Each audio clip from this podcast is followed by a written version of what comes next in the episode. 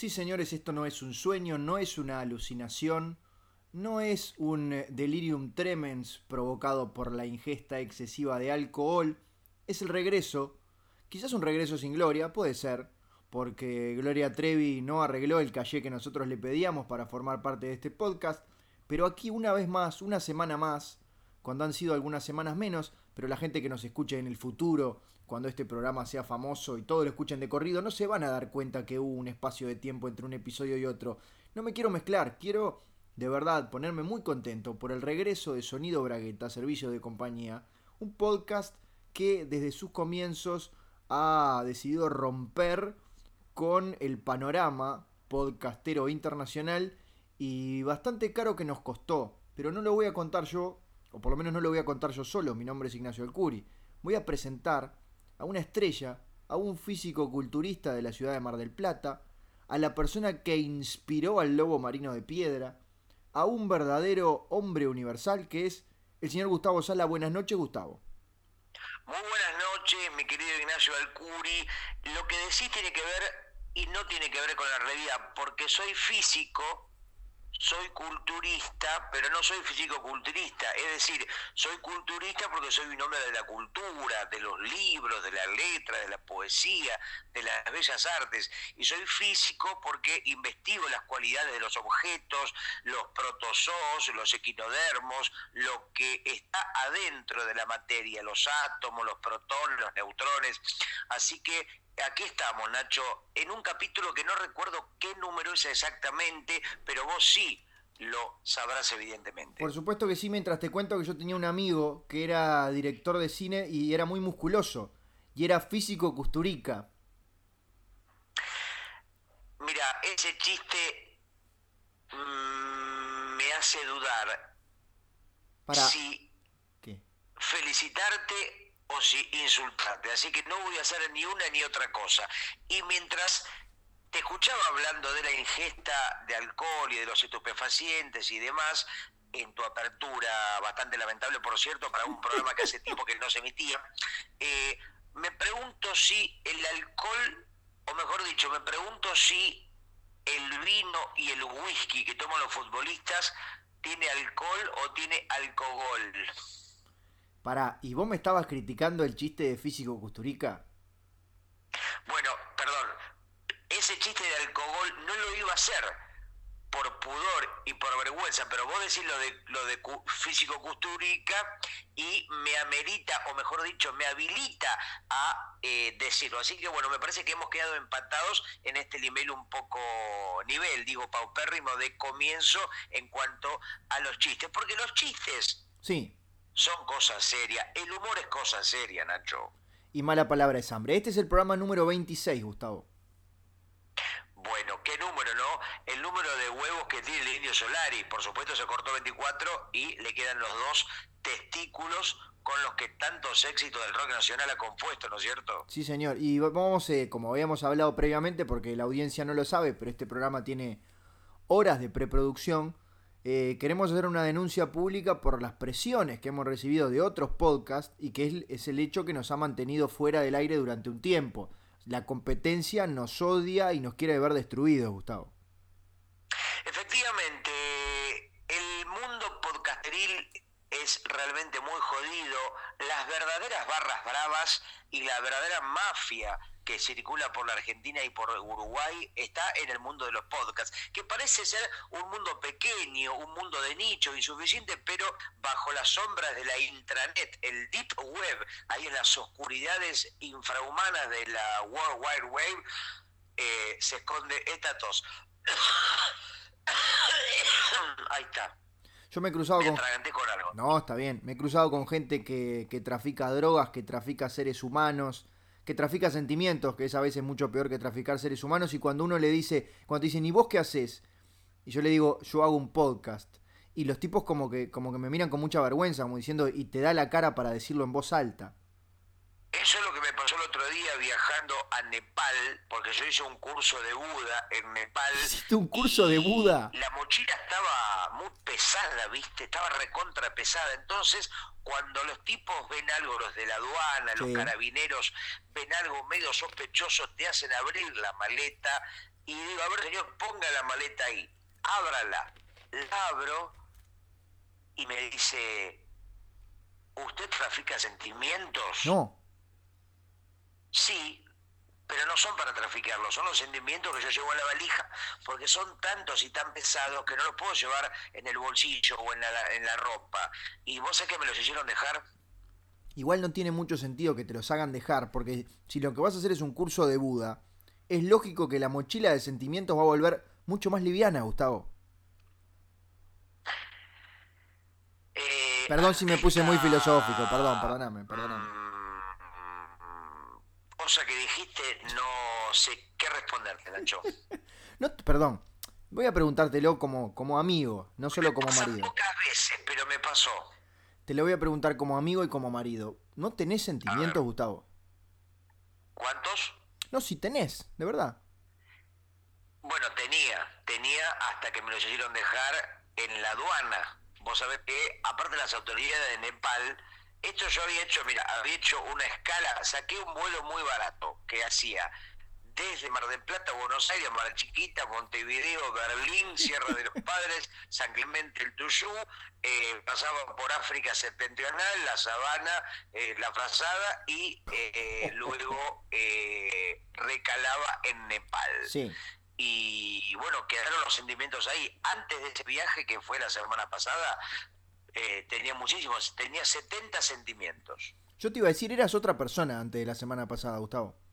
Sí, quedé virgen de sentimientos. Me hicieron un cinturón gástrico sentimental. Tenía odio, tenía rencor, tenía amor, tenía llanto, tenía misericordia, tenía eh, emancipación, tenía vicisitudes, tenía clavicordios, un montón de sentimientos que realmente me ocupaban en mucho lugar. Ahora me siento completamente vacío, pero a la vez más liviano. Claro, podemos decir que era Julio Chávez y ahora sos un estebanés cualquiera.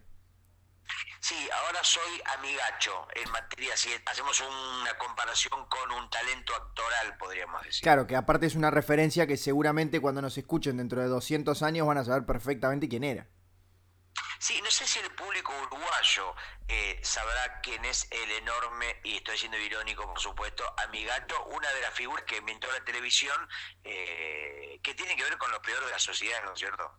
Gustavo, si, si es parte de la sociedad argentina y alguna vez salió por televisión argentina, sabemos de qué se trata. Ah, tenés razón, cierto que ustedes agarran nuestras migajas televisivas.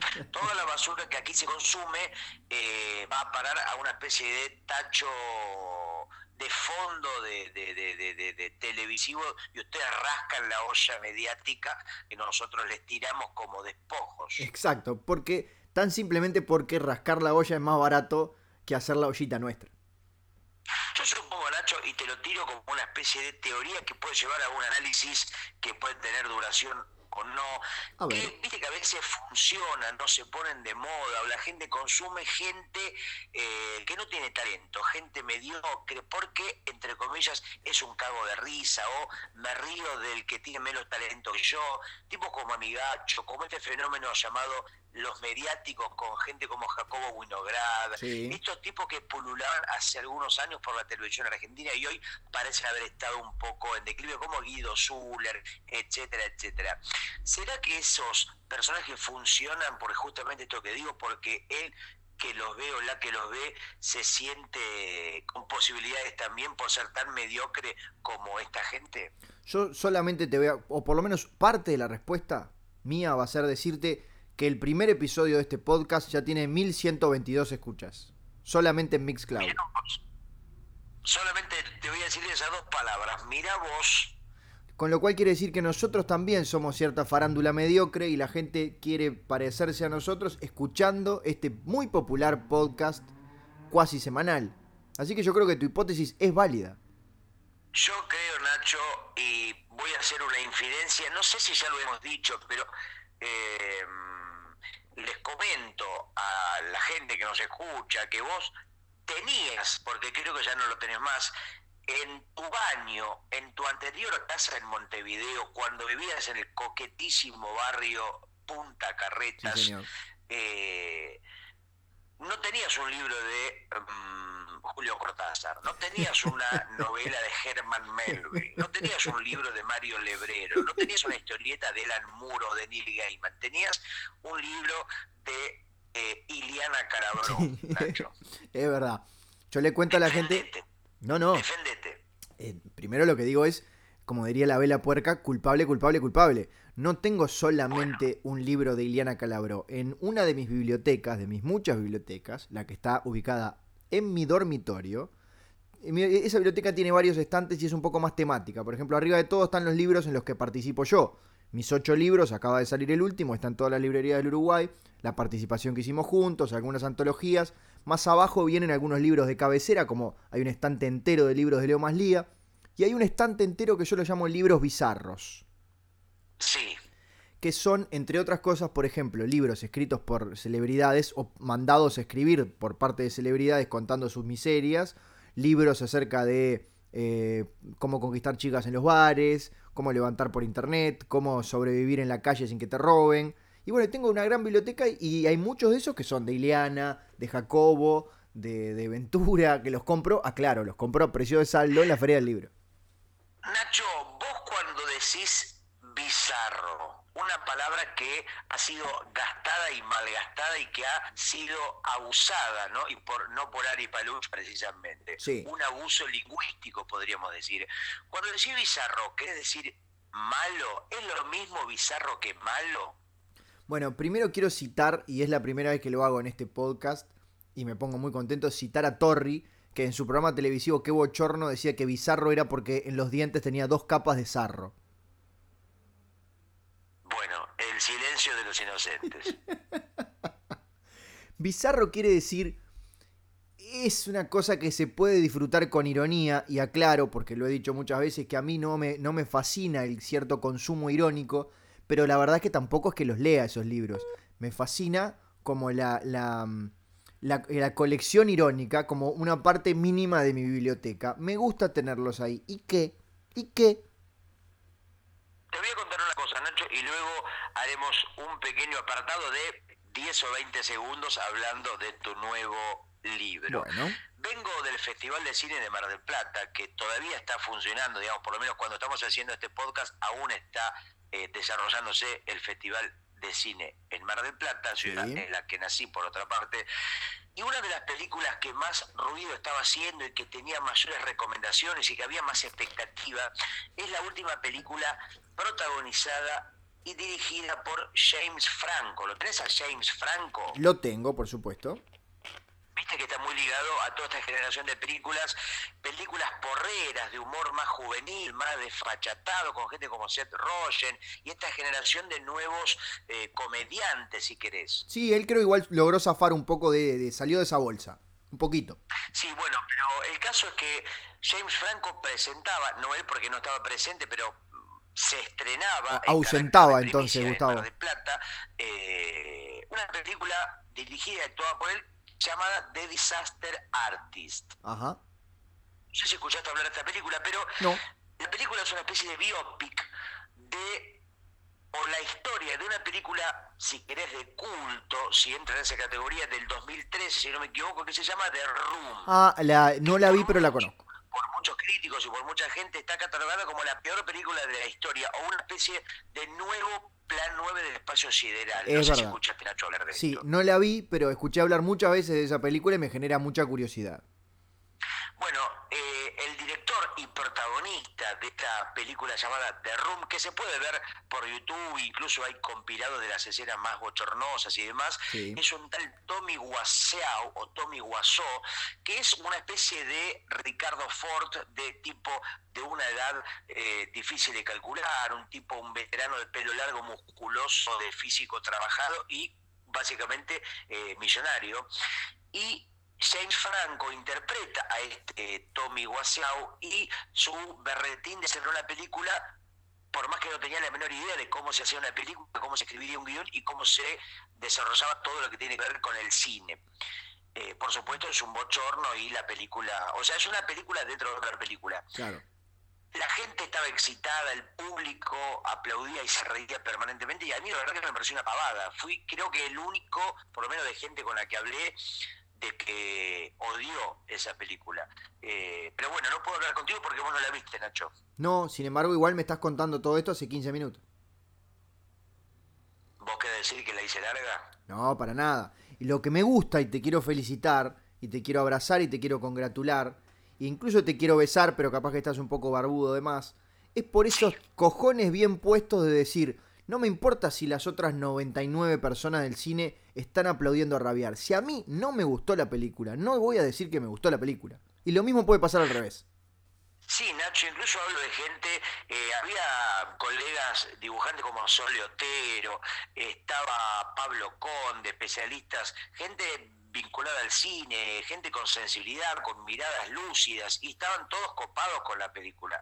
Eh, bueno, mm, capaz que el equivocado soy yo, pero tiene que ver con esto, ¿no? Con reírse del mediocre y con decir, ah, ja, ja, qué bizarro, mira qué idiota que es, yo también lo podría hacer.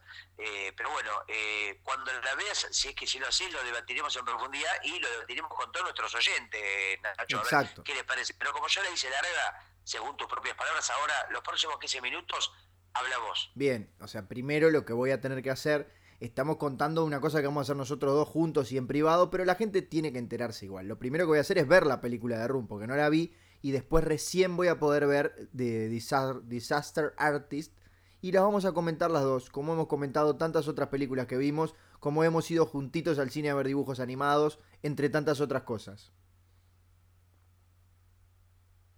Fin. Ah, hacerte sufrir un poco dejándote en silencio, pero me dio culpa. Así que aquí estoy de nuevo con vos, Nacho. Te abandoné por apenas unos segundos. Bien, dijiste que querías hablar de mi libro, Gustavo. Eh, bueno, me había arrepentido, pero sí. Ah. Primero, más que hablar de tu libro, es eh, recomendarlo. Y voy a hacer algo que no corresponde. Voy a recomendarlo sin haberlo leído, Nacho. me encanta. Fíjate la confianza que te tengo, porque leí todos tus otros libros y debo decir que por lo menos como mínimo zafan. Incluso algunos me han hecho reír. Muy bien, algo que a ti no te gusta, sabemos. No me gusta que me haga reír, ni vos ni nadie. bueno, eh, y ahora acaba de salir el último, que no sé por qué no llegan, y esto es una queja explícita, no sé por qué estos libros no llegan a la República Argentina. Y bueno, porque... por lo menos no llegan con facilidad. No, no, no, no llegan directamente. Llegan si yo, te, si yo lo llevo en la mochila y te lo alcanzo. La distribución...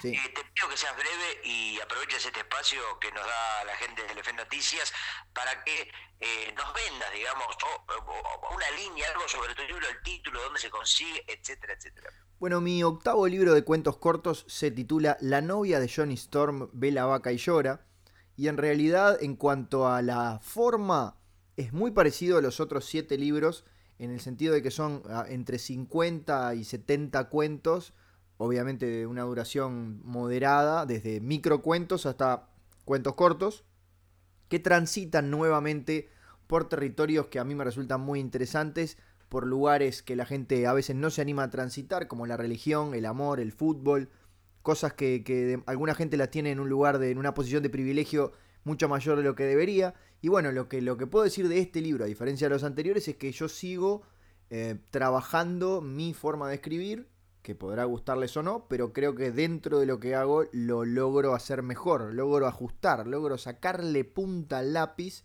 y bueno, y tratando de eh, lograr esos momentos de humor que eh, estoy seguro que en este octavo libro también eh, lograré que Gustavo caiga en la trampa y esboce por lo menos cuatro sonrisas en esas 190 páginas más o menos de, diversión, con una tapa muy linda, una tapa vintage, una contratapa que simula una publicidad de vieja. No. no. Nacho? No, pero ¿cómo, ¿cómo te dormiste, Gustavo? Por favor. Me, dormí, Yo te pedí síntesis corta, por favor. Esto ya es un infomercial. Bueno, está bien, pero ¿te, quedó claro antes de que te durmieras? ¿Quedó claro? Sí, sí, se llama Johnny Storm cada vez que ve una vaca llora o algo así. Bueno, sí, parece... la novia es la que ve la vaca y llora.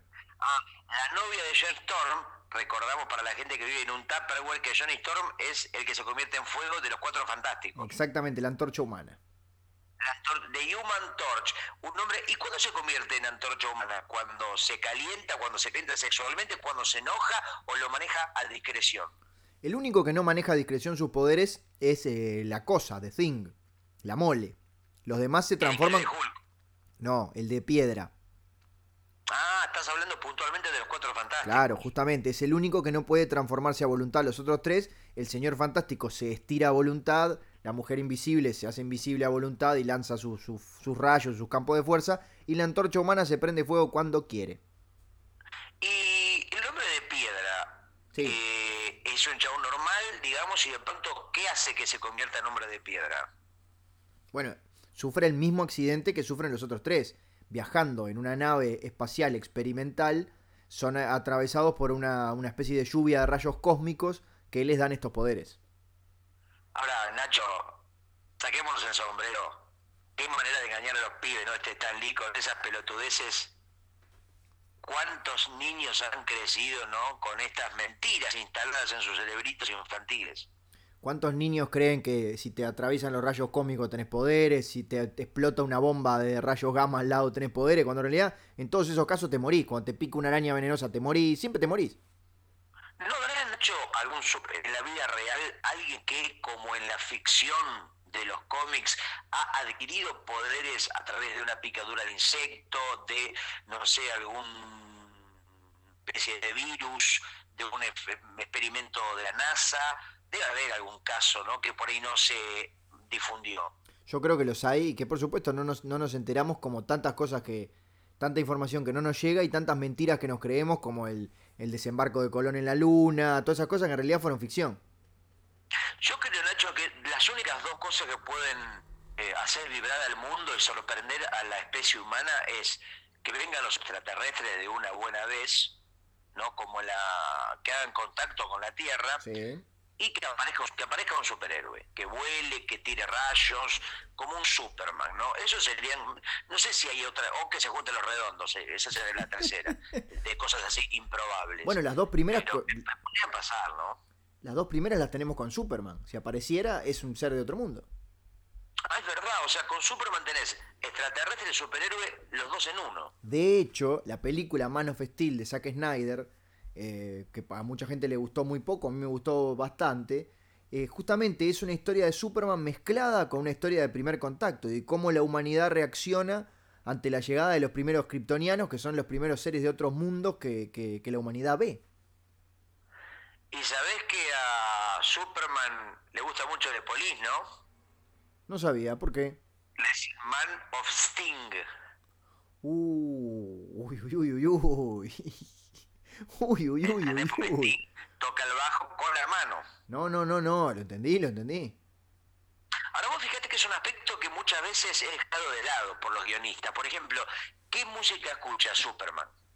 Es una muy buena pregunta. ¿Para vos qué música escucha? Para mí, y la música más chota posible, Coldplay, Muse, eh, esas bandas edulcoradas, eh, Interpol, no sé, bandas pretenciosas y cancheras. Eso es una basura. ¿Cómo odias a Superman? ¿Cómo lo odias? Vamos a ver qué música escucha Superman. A ver el señorito que sabe tanto. Y para mí te escucha música country, porque era lo que escuchaban sus padres en, Villa Chica, en Smallville. Uy, mole. Willie Nelson y Kenny Rogers. Ahí está.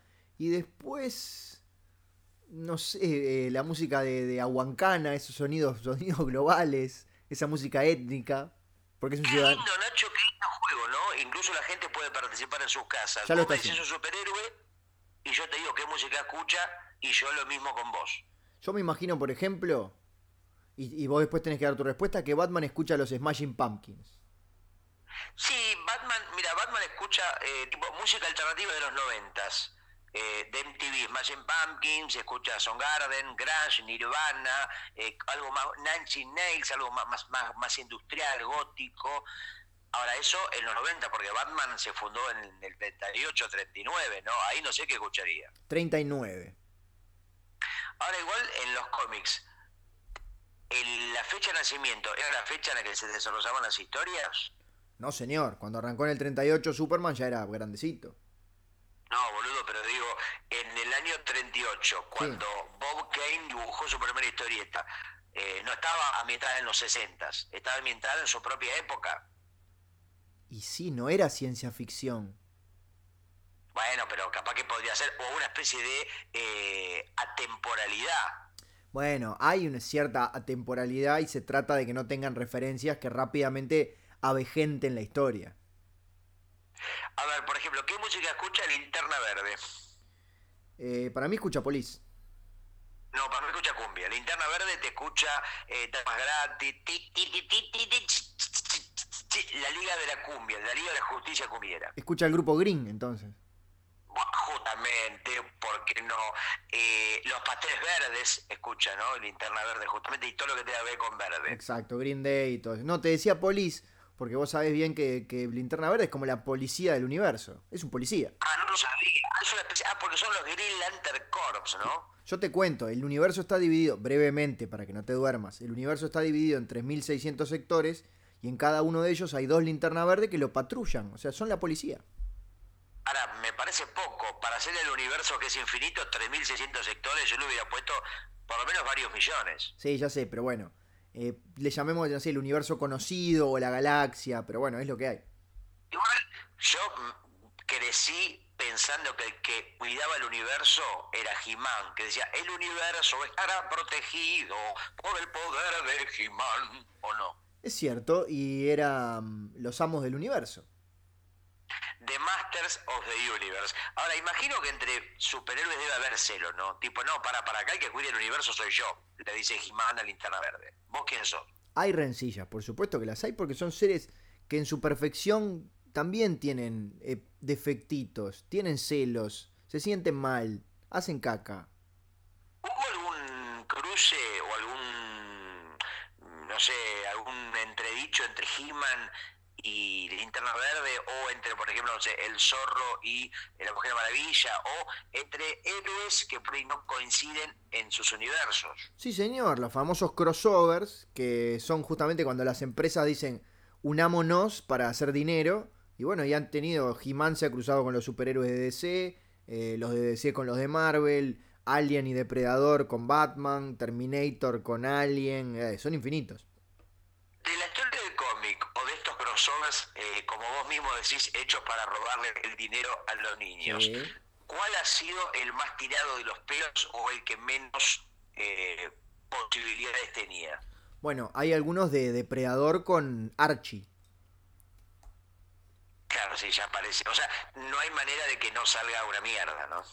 Eh, ojo, eh, dicen que alguna de esas historias está muy interesante. Había una de Punisher con Archie también. ¿Estaba Nicolas Cage protagonizando, interpretando a Punisher? No era él. Pero en el cine sí lo era, ¿o no? En el cine era Thomas Jane. Pero no hay una. Ah, no, Ghost Rider fue. Me equivoqué de héroe. Sí, señor. Nicolas Cage interpretó al motorista fantasma. En dos oportunidades. Uh, no alcanzó una y. Que ahí tenía una especie de, peluca, de pelo entretejido, una, una, situación capilar muy complicada. Ahora, eh, te lo pregunto del corazón, ¿no? ¿Por qué hoy estás tan geek? Porque sabemos que a mí me pasa siempre, todos los días, pero te noto hoy entusiasmado con estos temas. La verdad que la respuesta no te la podría dar. No sé qué decir, pero podemos salir rápidamente de este tema. Bueno. Porque, Nacho, han pasado un montón de cosas en estas semanas que hemos dejado dormir a este podcast. ¿Cómo qué, por ejemplo? Estuve en la famosa panquequería Carlitos. En la ciudad de Mar del En la ciudad de Mar del Plata. Carlitos tiene sucursales en varias partes de la Argentina. Yo estuve en la sucursal de Ramos Mejía, provincia de Buenos ah, Aires, En, Argentina, por supuesto. Carlitos, que yo sepa, no llegó todavía a Montevideo, ¿no es cierto? No ha llegado aún, aún. No, Carlitos se especializa en panqueques, en todo tipo de panqueques. Es una especie de franquicia, ¿no? Carlitos eh, tiene panqueques salados y panqueques dulces, Sí. con un montón de combinaciones posibles. Sí, con una característica muy especial de esas combinaciones. Claro, porque ahí no te estoy contando nada llamativo. En el menú, que vienen todos los componentes de cada panqueque, que son cientos de posibilidades que vos podés pedir, cada panqueque está dedicado a alguien. Me estoy riendo porque yo fui testigo, porque mi gran amigo Gustavo compartió ese momento único y me mandó fotos del menú de Carlitos. Y es una de las cosas más increíbles que leí en mi vida. ¿Tenés, por ejemplo, esa foto a mano todavía? Lo que pasa es que la tengo en el teléfono, pará, a ver si... Bueno, Nacho, yo igual me acuerdo de algunos y anoté un texto que muy impresionante. Dedicado, por ejemplo, a Evita, dedicado Sí. a las madres de Plaza de Mayo, dedicado a los guardavidas. Hay, acá aparece gente del espectáculo, gente de la cultura, amigos, gente de la televisión. Hay un panqueque dedicado a Marcelo Tinelli. Sí. Hay un panqueque dedicado a Jorge Corona, Gustavo, hay, Manuel Serrat. hay un panqueque... Hay uno que está dedicado al amigo Pichucha. Sí, pará, pará, Gustavo. Hay un panqueque dedicado a Ari Paluch. Yo imagino que son de ir tachando el Wikipaper porque hay panqueques abusadores ahí. En esa lista, en ese menú, hay panqueque que abusa de compañeros de trabajo. Deberían echar. Ese panqueque no, no tiene que trabajar más. Ahora tiene quedó- que retirar. O cambiarle el nombre. Seguro. Ahora le pusieron, eh, le cambiaron el nombre y le pusieron panqueque Harvey Weinstein al panqueque Ari Paluch. Claro, o panqueque Morrissey, que también parece que salió a bancar. Que tiene unas al de- amigo o violador. Sí, unas eh, declaraciones de eh, mierda. Estrella de Hollywood, Harvey Weinstein. Está el, el panqueque Bueno, Kevin Spacey, más están todos. Y que no te mandé un texto al final del menú que hay un montón, como te digo, gente de izquierda, de derecha, progresista, gente de la tele. Increíble. Eh, hay un panqueque dedicado a la juventud que me sigue. eh, bueno, a todos. Eh, y al final de todo hay un cartel que dice nota aclaratoria. Escucha bien Sí. dice, los nombres de personas individuales o colectivas asignadas a un plato son homenajes dados por la trayectoria y su incidencia positiva en el ánimo y en el espíritu. Los ingredientes son elegidos aleatoriamente y no tienen vinculación alguna con características personales de los homenajeados. Aclaro, por ejemplo, el que está dedicado a eh, Jorge Lanata no viene con un respirador, no viene con barba, con grasa. No es de riñón. No, eh, el panqueque de la Madre de Plaza de Mayo no viene con silla de rueda, con panuelo blanco, no. El que está dedicado, no sé, a, a Guillermo Vilas no viene con, con disco de mierda, no viene con raqueta de tenis. Está bien que lo carguen, ¿no? Por supuesto, el de Ari Paluch no te va a tocar el culo. No, mirá si es, es lo único que falta. Que un panqueque te toque el culo sería eh, lo último que falta en este mundo. Y sale en crónica diciendo, el panqueque dedicado a Ari Paluch le tocó el culo a un cliente de Carlitos. Y habría gente que iría a pedirlo probablemente. Seguro que sí. Pero bueno, Nacho, así que eh, ustedes los uruguayos se lo pierden. Nosotros nos perdemos muchísimas cosas acá en Uruguay. Por suerte, porque las diferencias hacen a la cultura. Uno, mirá si en todos los países del mundo estuvieran las mismas cosas. En cada país un Carlitos. Mirá si en todos los países hubiera McDonald's. Nacho, del mundo sería un globo. No, sería terrible. O si tú pudieras tomar Coca-Cola en todas las ciudades del mundo. Ah, por favor, qué despersonalización, Nacho, y la cultura intrínseca y los y, y, y, y, y, y- y- y el argot, ¿eh? ¿Y el argot? ¿Qué pasa con el argot? A mí me gusta que en otros países no entiendan nuestro... Bueno, en Argentina y Uruguay tampoco lo entienden, pero que no entiendan nuestro podcast. Claro, no es que es choto, es que no lo entienden. Exacto, somos unos adelantados. Eso es lo bueno que tiene el humorista, ¿no? Vos haces un chiste y si te lo recriminan por malo, vos le decís, no, no, no, no, no es que sea malo, es que vos no entendés el código. Estuve el otro día hablando de los límites del humor en un debate por internet. Mirá vos, ¿y qué dijiste? ¿Que tiene o no tiene? ¿Vos sos de las personas que piensan que hay cosas con las que uno no se debe meter? Bueno, yo creo que eso depende de cada uno y del contexto en el que estás. vos, Nacho, no me escribes el bulto, o en este caso el mini bulto. Sabes que nunca te lo esquivé. Así que quédate tranquilo. Bueno, tampoco es para que lo digas así a calzón quitado. Exacto. Yo creo que eh, existen los límites del humor, por supuesto, pero los fija cada uno al momento de hacerlo. Bueno, Nacho, pero esa no es una respuesta, es como todo depende de cada uno. Obviamente, ¿te gusta la milanesa? Y depende de cada uno. bueno, pero lo que dice mucha gente es que tiene que haber unos límites fijados como fijados por la sociedad e inamovibles, y yo estoy en contra de eso. Ahora, es un poco estúpido pensarlo. Si, por ejemplo, hubiera, por ejemplo, por un decreto no se puede hacer chistes con gordos uruguayos. Si vos querés hacer uno dibujado y el lápiz no lo dibuja. Como que se reprime y no, no, el dibujo no se puede hacer en el papel. Claro. O, vos querés hacer un chiste y, y se te cierra la boca. Una ley que actúa sobre los utensilios y sobre nuestras propias gargantas. Una ley de Dios, Nacho. La verdadera ley es the law of the God. Los diez mandamientos. La ley de Jesucristo. No robarás, no matarás, no comerás el panqueque dedicado a Ari Paluch. No afanarás chistes de Maitena o de Kino. No dibujarás a Superman con los calzoncillos por abajo de los pantalones. No te dejarás un calzoncillo puesto por más de cuatro meses. Uy, eso no se puede. tercer mes ya es pecado. Ay, no, pará, pará que ya vengo. Bueno, con razones y olor que se siente desde aquí. Estamos en diferentes países. Me sigue sorprendiendo todavía, Nacho, el nivel de la mágica tecnología, ¿no? Vos en Montevideo, en tu posilga, en tu choza, yo en mi mansión del barrio de San Cristóbal, y esto está sucediendo ahora. Explícamelo. No sé, yo sinceramente, para mí es un milagro y es una de las razones por las que soy este, católico ortodoxo. Porque no puedo creer que, que esta tecnología, como le dicen los tontos, se haya sido creada por el hombre. Para mí la computadora es, algo, es algo divino. Lo de ortodoxo me hace acordar uno de los chistes con los que inventó una carrera el, entre comillas, humorista Gino Reni. Uy. Que él decía algo así como algo del mío orto, porque venía de Italia. Y con esa pelotudez duró años en la televisión argentina. Y así cuántos, ¿no?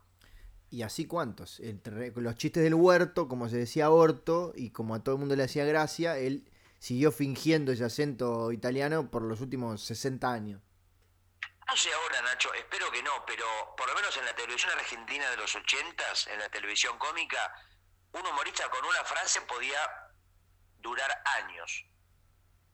Sí, la, la famosa muletilla.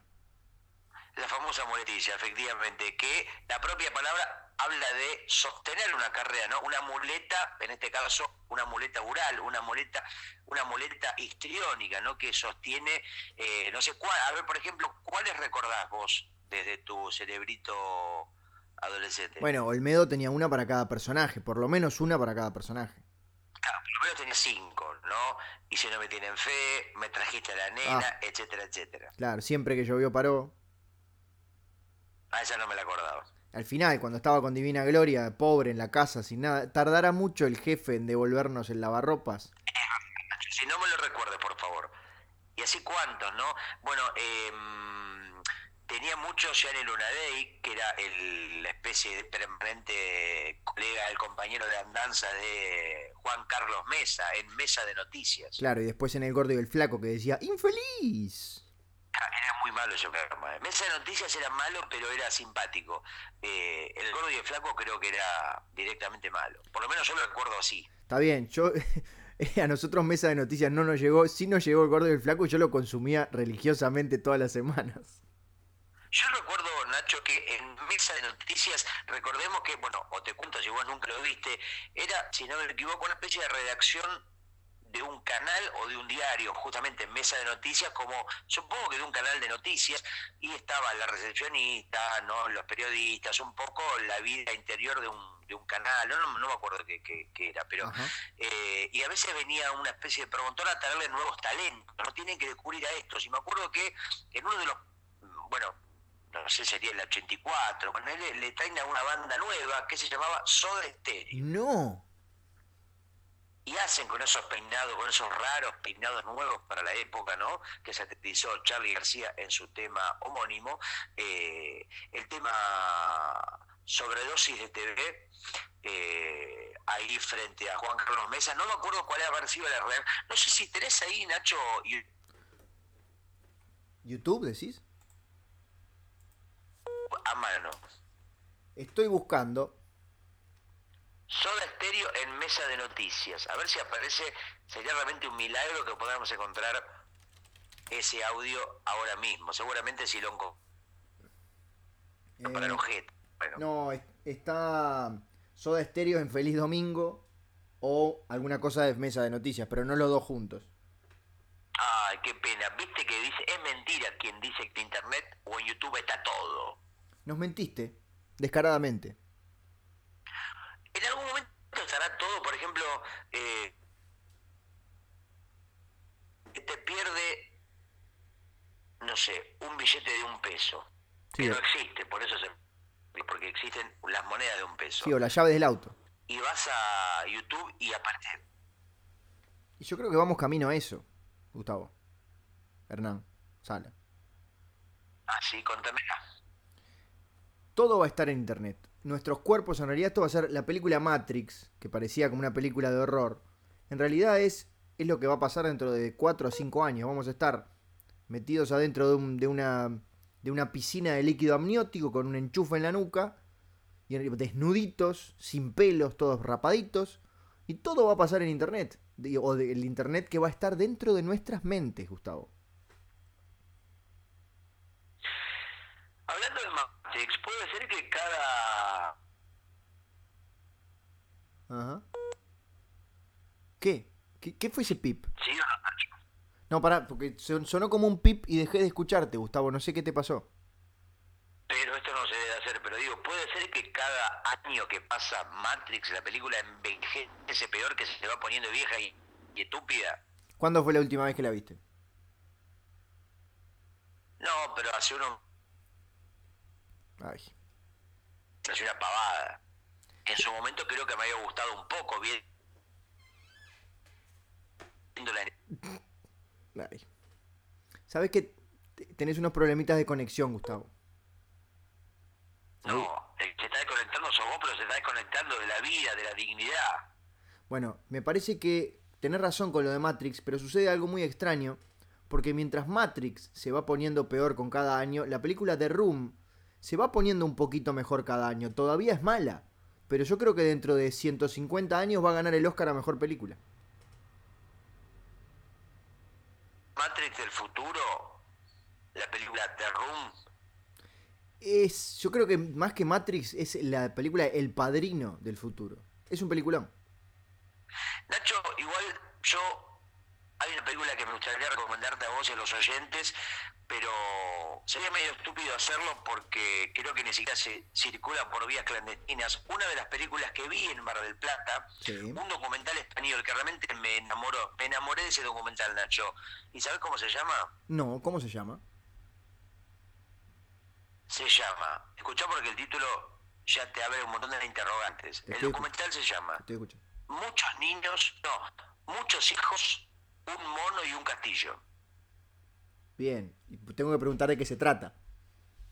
Es una historia increíble, pero real, de una señora, de una vieja de ochenta y pico de años, que cuenta su historia filmada durante muchos años por uno de sus hijos, que es realizador, audiovisual, director de cine. Y esta señora, se llama Julita Salmerón, si no me equivoco, cuenta, le cuenta al hijo que la están filmando y tiene imágenes de archivo porque el tipo filmaba durante mucho tiempo lo que pasaba en su familia. Eh, ella te cuenta, ¿no? Al comienzo de la película, que de niña ella soñaba con tener muchos hijos, con tener un mono y tener un castillo. Bien. Y Pasa el tiempo y los hijos van apareciendo, tiene seis hijos, finalmente. En un momento cumple el sueño de comprarse un mono, se lo compra el mono ajá. y faltaba el castillo, pero el castillo es algo improbable. ¿De dónde, ¿Cómo compras un castillo una familia de clase media normal? Nunca, ¿Y vos imposible. podés creer que heredan un castillo gigante? No, no te creo. y se instala Julita, su marido y sus seis hijos en ese castillo medieval impresionante. Bueno, y ahí pasan un montón de cosas hasta que en un momento, por los desahucios y la crisis económica española y europea, se ven intimados a dejar el castillo y volver a una casa normal, a un departamento, bueno, y hay todo un tema de dejar el castillo, millones de anécdotas de la señora, realmente una extravagancia muy adorable, Nacho. Así que vos dijiste que te enamoraste de ese documental. Sí, sí, te recomiendo ver por lo menos el tráiler de Muchos Hijos, un mono y un castillo para que veas un poco de lo que te hablo.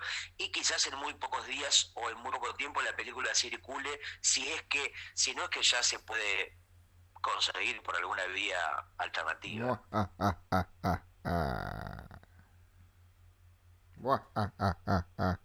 No solo con lo que más decirte, Nacho, porque te escucho lejos, te escucho lejos y cercano a la vez. Hablando de eso, ¿cuándo vas a venir, Gustavo? Y Nacho, quiero ir quizás a fin de diciembre, ¿no? No puede pasar el año, no puede terminar este año 2017 sin que nos volvamos a ver las caras en la hermosa ciudad de Montevideo. Ahí está.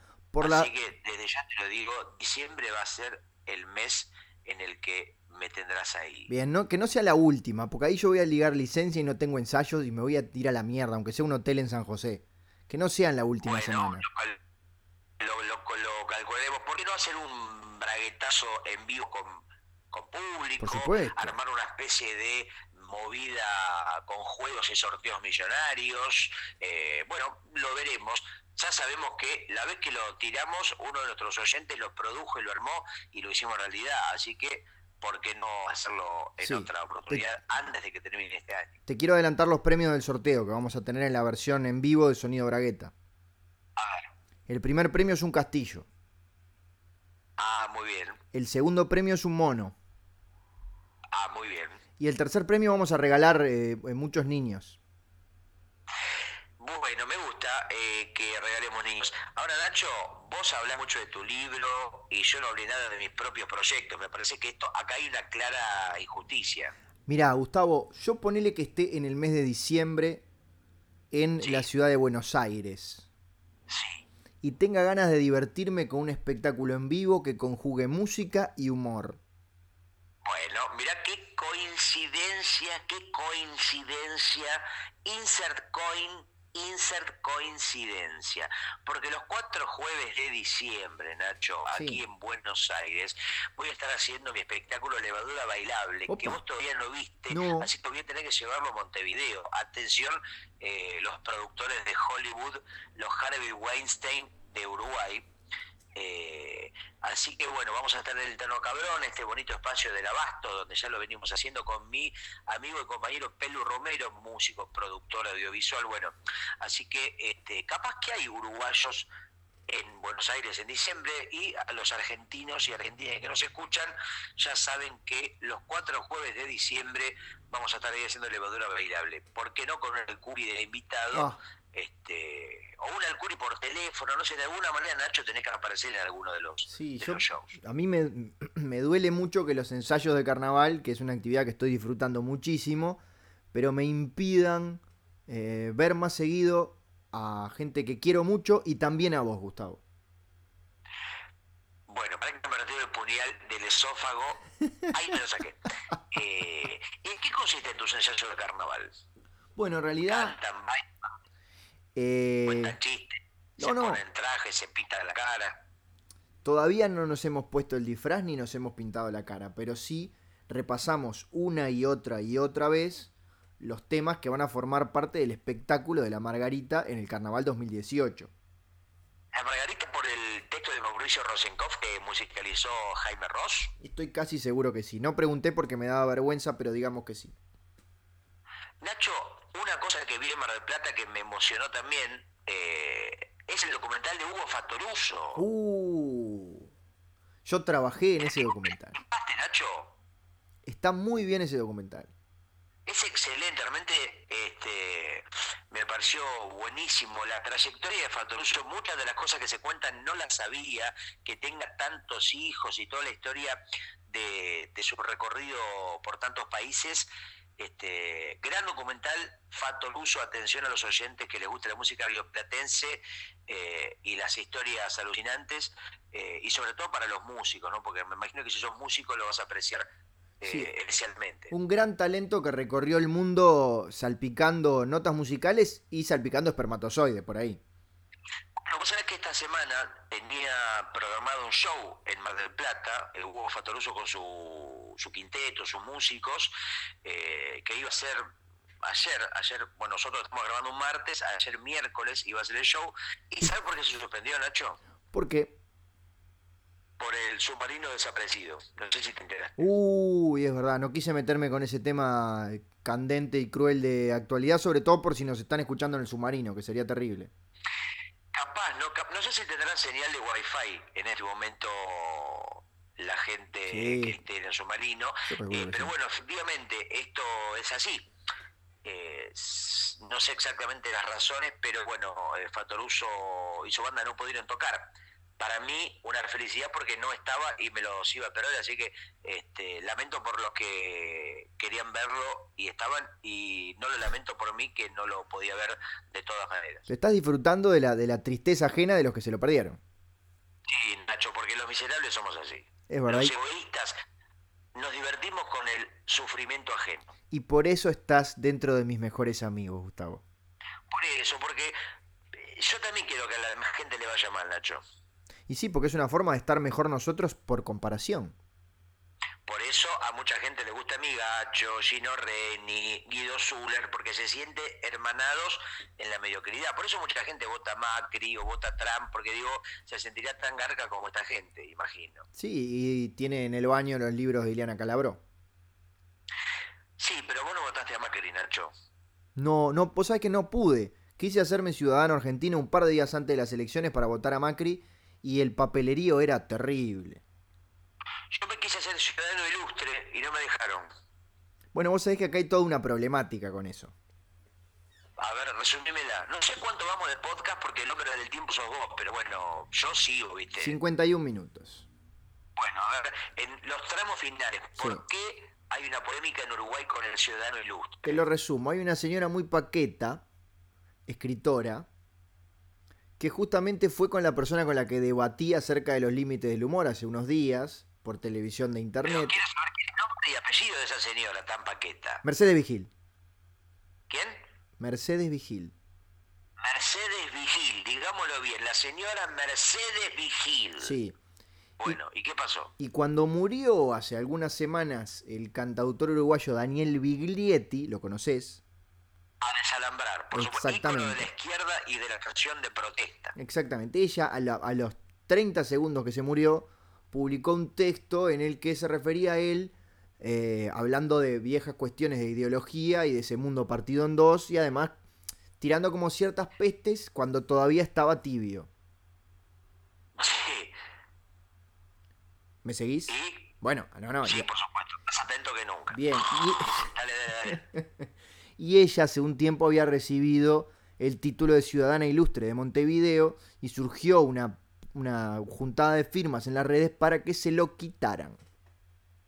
Ah, para que le saquen el premio a Mercedes Vigil y se lo den al muerto Biglietti. No, no, para que no se lo den a nadie. Ah, porque por decir cosas eh, de mal gusto sobre el todavía caliente cuerpo de Biglietti.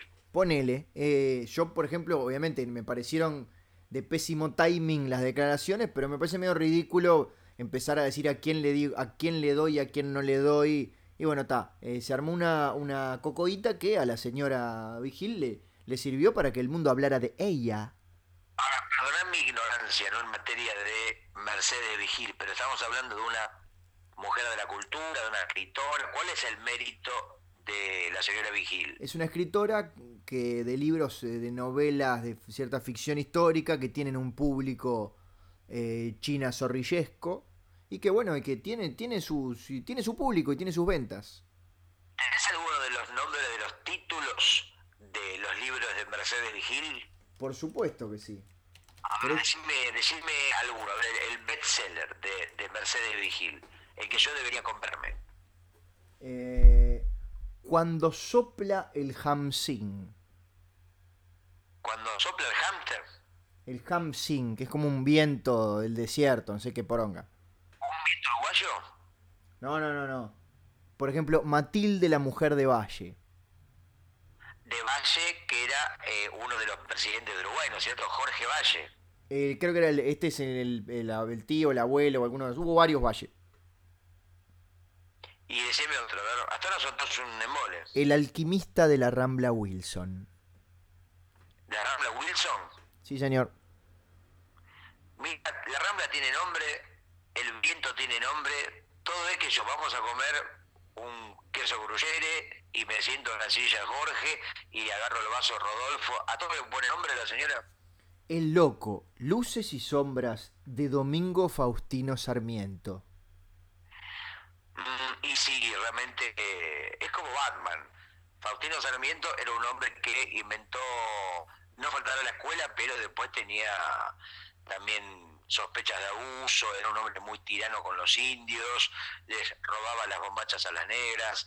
Se hablan peste de, de Sarmiento, pero a la vez inventó la consola, inventó el arcade. Realmente en materia de videojuegos, lo que dejó Sarmiento eh, no es moco de pavo. No, no, y además hay, recordamos hay un panqueque dedicado a Domingo Faustino Sarmiento. Sí, ese panqueque nunca falta. Claro, está bien, lo entendí.